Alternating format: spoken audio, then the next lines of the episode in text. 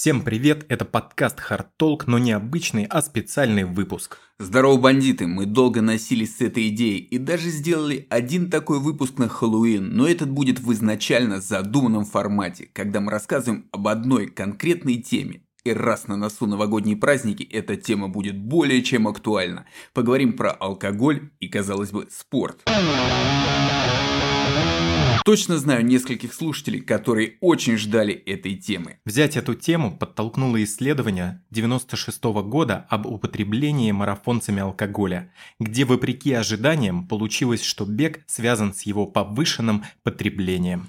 Я думаю, это ни для кого на самом деле и не было секретом, но для тех, кто, соответственно, занимается бегом. Но опять-таки, ни в коем случае не хочется показаться морализаторскими душнилами, поэтому расскажем все без оценочных суждений, просто банальные факты, которые накопились в медицине. И вначале немножко общей информации. Основным психоактивным ингредиентом алкогольных напитков является этанол. Он вырабатывается дрожжами, которые переваривают сахар в продуктах, богатых углеводами, таких как виноград, и он используется для производства вина, или зерно, используемое для производства пива. Алкоголь – одно из самых популярных психоактивных веществ в мире. Ну, я думаю, с этим даже никто спорить не будет. Он может сильно повлиять на ваше настроение или психическое состояние, снижая застенчивость, а вот придавая некой раскрепощенности, казалось бы. Алкоголь также может побуждать действовать опрометчиво и способствует поведению, мягко говоря, о котором люди могут в конечном итоге сожалеть. Но он также действует почти на все органы, и начнем мы, конечно же, с печени, так как она страдает больше всего. Я думаю, некоторые наши слушатели просто схватились за бок сразу же. Одна из ее основных функций – это нейтрализовать различные потребляемые токсичные вещества. По этой причине ваша печень особенно уязвима при употреблении алкоголя. Смотрите, при употреблении алкоголя может возникнуть алкогольная болезнь печени, которая сначала вызывает накопление жира в ней, потом алкогольный гепатит и в итоге приводит к циррозу. Сейчас расскажу поподробнее. При фильтрации алкоголя некоторые клетки печени погибают, но обычно этот орган быстро восстанавливается. Когда человек часто пьет, печень может потерять способность к регенерации, что вызовет ее необратимые повреждения. Распознать эту болезнь на ранней стадии сложно, могут помочь только анализы. У сильно пьющих людей запой может вызвать воспаление печени, по-другому называется гепатит. В худшем случае клетки печени умирают и заменяются рубцовой тканью, что приводит к серьезному заболеванию, называемому циррозом. Цирроз необратим и связан со многими серьезными проблемами со здоровьем. У человека могут возникнуть характерные симптомы. Среди них потеря веса и аппетита, желтуха, глаза и кожа приобретают желтый оттенок, и отеки в области лодыжек и живота, проблемы со сном и мышлением, может появиться кровь в стуле или кровь в рвоте, ну, короче, огромный набор, ну, таких тревожных симптомов. При запущенном циррозе может помочь только пересадка печени. Алкогольная болезнь печени может также приводить и к другим опасным состояниям, например, к печеночной энцефалопатии, человечек становится совсем дурачком, и даже к раку печени. Чтобы избежать, по сути, серьезных проблем с печенью, ну, если вы употребляете алкоголь, э, то не более 25 мл чистого спирта в день. Ну, конечно же, женщинам, да. Ну, это вот около одной бутылки пива. Там вина, наверное, даже поменьше, поэтому вот все винишко тян, слушайте внимательно. И 38 мл мужчинам, это полторы бутылки пива. Ну, это если ориентироваться на российские рекомендации. При этом два дня в неделю советуют не пить совсем. Э, на Туманном Альбионе же норма для мужчин и женщин это не более 140 мл чистого спирта в неделю. Если переводить это все вот в напитки, то это примерно 7-8 банок пива или 7 стопок водки. Ну или же полторы бутылки вина. Но естественно это не значит, что это все надо вбухивать за один день. Да? Это все нужно распределить эти дозы как минимум на 3 дня.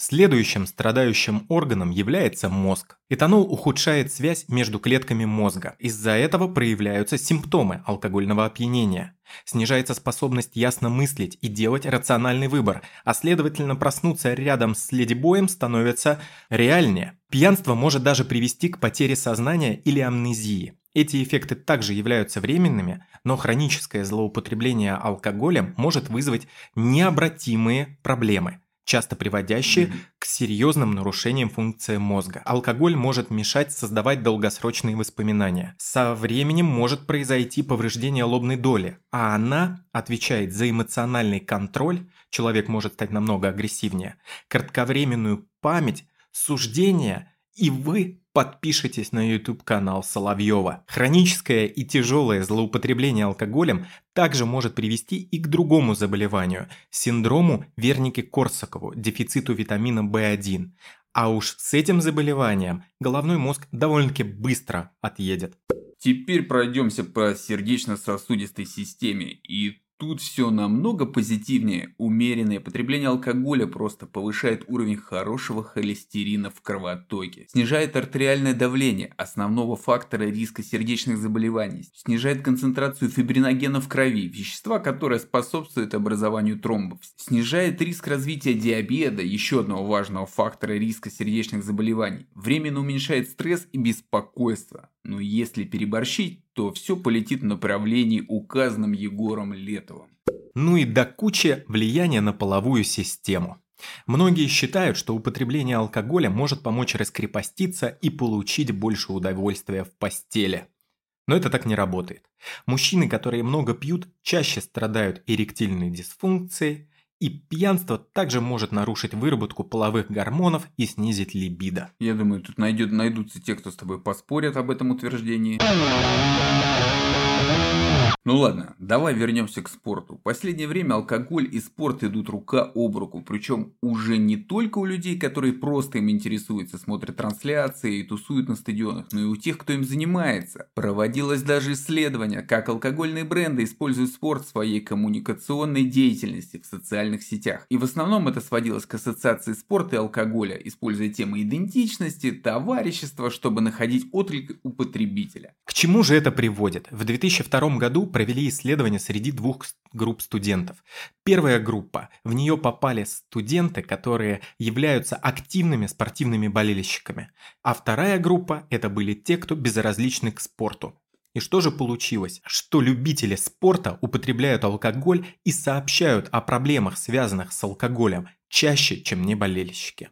Интересные результаты дало исследование, предотвращает ли занятие спортом в подростковом возрасте употребление алкоголя. Так вот, Командные виды спорта не только не предотвращают, а наоборот могут увеличить рост алкоголизации в позднем подростковом и раннем взрослом возрасте. А вот занятия видами спорта на выносливость, в отличие от тех же самых силовых, предсказали снижение роста потребления синьки. Давайте перейдем непосредственно к спортсменам и алкоголю. Многие исследования влияния алкоголя на спортивные результаты страдают одними и теми же недостатками. Количество участников обычно невелико, и отсутствие определенного результата может быть результатом недостаточно эффективных исследований. Дозы алкоголя, которые использовались во многих исследованиях, невелики по сравнению с дозами, употребляемыми спортсменами в жизни. Нежелание исследователей вызвать у своих испытуемых опьянение и нежелание комитетов по этике санкционировать такие исследования можно понять. Это все делается из соображения безопасности. Но, тем не менее, ограничивает применение исследований в реальном мире спорта. Потребление алкоголя по самооценке спортсменов составляет до 5% от общего суточного потребления энергии. Это связано и с вкусовыми предпочтениями, и с тем, что считается, что алкоголь дает много энергии и может быть полезен. Чтобы разобраться, так ли это, окунемся в историю. В 1986 году, когда наука еще знала толк в развлечениях, 5 спринтеров и 5 спортсменов на средней дистанции были протестированы, чтобы определить, влияет ли уровень опьянения на результат дистанции в 100, 200, 400, 800 и даже полторах тысячах метрах. Алкоголь в разной степени повлиял на все, кроме дистанции 100-метровок. На 200 метров работоспособность сильно снижалась при повышении уровня опьянения. В соревнованиях на средней дистанции больше всего пострадали 800 метров. Следовательно, ни о каком дополнительном преимуществе речи вообще не шло. И действительно, ресинтез запасов гликогена в печени и мышцах является одной из ключевых целей спортсменов после интенсивных тренировок или соревнований. Но этанол нарушает эти процессы. Также имеются данные о нарушении выработки глюкозы в печени даже при малых дозах этанола. Это может вызвать особые проблемы при длительных упражнениях средней интенсивности, когда выход глюкозы из печени является важным источником энергии. Также было показано, что алкоголь вызывает реактивную гипогликемию, усиливая секрецию инсулина в присутствии пищи с высоким содержанием углеводов. Далее, влияние алкоголя на гидрацию. Мочегонная функция этанола исторически хорошо известна. Идентификация алкоголя как сильнодействующего мочегонного средства относится к 1948 году, когда в опыте после каждого грамма потребления этанола наблюдалось 10 мл избыточного образования мочи. Механизм, идентифицированный впоследствии, представляет собой ингибирование антидиуретического гормона. Кроме того, было показано, что алкоголь действует как периферический вазодилатор вазодилататор, то есть расширяет кровеносные сосуды, расположенные в том числе и в коже. Это создает несколько проблем. В первую очередь это увеличивает потери жидкости из-за испарения, что еще больше усугубляет обезвоживание, которое потенциально уже присутствует. Кроме того, происходит вмешательство центральных механизмов терморегуляции, что приводит к снижению внутренней температуры тела. Таким образом, неудивительно, что потребление алкоголя неоднократно демонстрировало снижение толерантности к физической нагрузке как при высоких, так и при низких температурах окружающей среды. Имеется достаточно доказательств побочных эффектов и на следующий день после сеанса сильного употребления алкоголя, чтобы такие действия дальше не поощрялись. Исследователи продемонстрировали снижение аэробных показателей регбистов на следующий день после вечернего приема алкоголя. Конечно, они пили от 1 до 38 единиц алкоголя. Это эквивалентно от 10 до 380 мл чистого алкоголя. Исходя из этого исследования, мы понимаем, что регбисты могут выпить очень много. Употребление алкоголя может иметь ряд поведенческих и других эффектов, которые могут повлиять на риск травм и процесс восстановления после травмы. Сообщается о многих случаях, когда спортсмены, занимающиеся различными видами спорта, соревнуются в состоянии алкогольного опьянения и получают травмы. И по некоторым данным, ну, в одном из исследований, футболисты, которые обычно употребляют алкоголь, получают травмы на 55% больше, чем не пьющие. И у нас осталось два вопроса. Что делать, если прибухнул и надо идти тренить? И второй, что делать, если очень сильно прибухнул и совсем плохо по здоровью?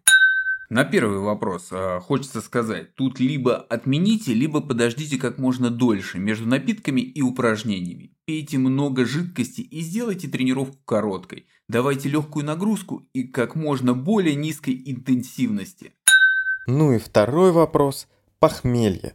Алкогольное похмелье развивается, когда концентрация этанола в крови значительно падает и достигает пика своих симптомов, когда она приближается к нулю. Алкогольное похмелье может длиться до 24 часов и оказывает огромное воздействие на организм.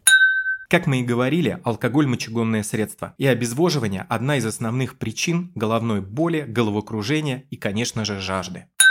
Прием алкоголя влияет на уровень электролитов в организме. Нарушение электролитного баланса может вызвать головные боли, раздражительность, ну и, естественно, слабость. Низкий уровень сахара в крови вызывает утомляемость, головокружение и раздражительность. А расширение кровеносных сосудов, та самая вазодилатация, это приводит к головной боли. Хотя чрезмерное употребление алкоголя может вызвать сонливость, оно также мешает качественному сну и может стать причиной того, что вы проснетесь ночью и будете ходить, как тот самый медведь-шатун. На следующий день вы точно будете себя чувствовать более сонным. Эти симптомы варьируются от человека к человеку и могут варьироваться по интенсивности от легкой до тяжелой. Иногда их достаточно, чтобы сорвать весь день. Но кроме этанола, на вашу жизнь покушаются и другие химические соединения. Их еще называют конгенерами. Это ацетальдегид, тубильные вещества и метанол. Они определяют цвет напитка и его аромат. Поэтому прозрачные спиртные напитки, такие как водка или джин, содержат сравнительно более низкие концентрации конгенеров. Ну и на тяжесть похмелья также будут влиять ваши личные факторы. Возраст, пол, состояние здоровья, с какой ноги встали и в каком а, положении находится Юпитер.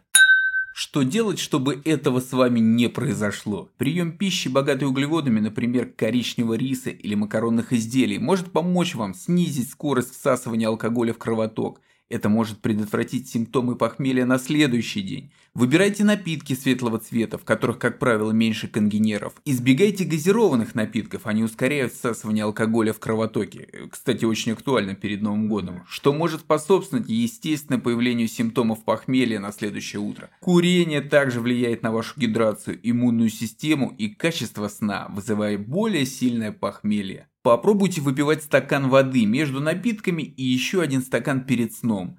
Знайте свой предел. Если вы знаете, что 5 или 6 порций напитка вызовут похмелье, найдите способы ограничить количество выпиваемого. Например, попробуйте чередовать алкогольные и безалкогольные напитки или делать получасовой перерыв между напитками. Выспаться. Если вы знаете, что поздно ложитесь, найдите время, чтобы поспать. А что же делать, если вас все-таки разбило похмелье? Время – лучшее лекарство. Просто ждите. Но чтобы не помереть в эти часы, пейте больше жидкости. Сколько воды вам нужно выпить при похмелье, обычно зависит от того, сколько вы выпили накануне вечером. Выпили много, пейте много. Продукты, содержащие углеводы, могут помочь стабилизировать уровень сахара в крови и избавиться от расстройства желудка. Начинайте медленно. Если вас подташнивает, выберите что-нибудь простое, например, банан – тост или крекер. Если вас мучает изжога или жжение в желудке, то примите антацидное средство. Спортивные напитки могут помочь сбалансировать уровень электролитов, устраняя такие симптомы, как головная боль и головокружение. При необходимости примите обезболивающее. Если головная боль уже нестерпима, то используйте безрецептурные препараты. Но самое главное, выберите тот, в котором нет парацетамола, потому что он может ухудшить токсическое действие алкоголя на печень. И обязательно следуйте инструкциям а, по дозировке, по тому, как принимать этот препарат из вкладыша к лекарству. Симптомы похмелья часто усиливаются из-за недостатка сна. И если есть возможность, постарайтесь поспать подольше. Или вздремните днем. После пары дополнительных часов сна вы можете обнаружить, что симптомы исчезли. И самое главное, не надо продолжать пить алкоголь.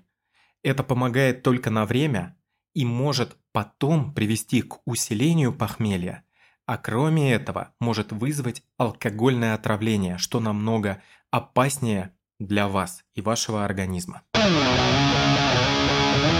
В общем, э, я надеюсь, что вот это вот краткий ликбез, наши дельные советы у спасут вас просто от надвигающихся праздников и от их последствий. Ребят, это специальный выпуск сегодня без топа, без приветиков, просто в ожидании того, что, возможно, мы облегчим вам ваши страдания. Спасибо, что вы были с нами все это время. Желаем вам просто всего наилучшего в приходящем году. Оставляйте всю гадость в прошлом.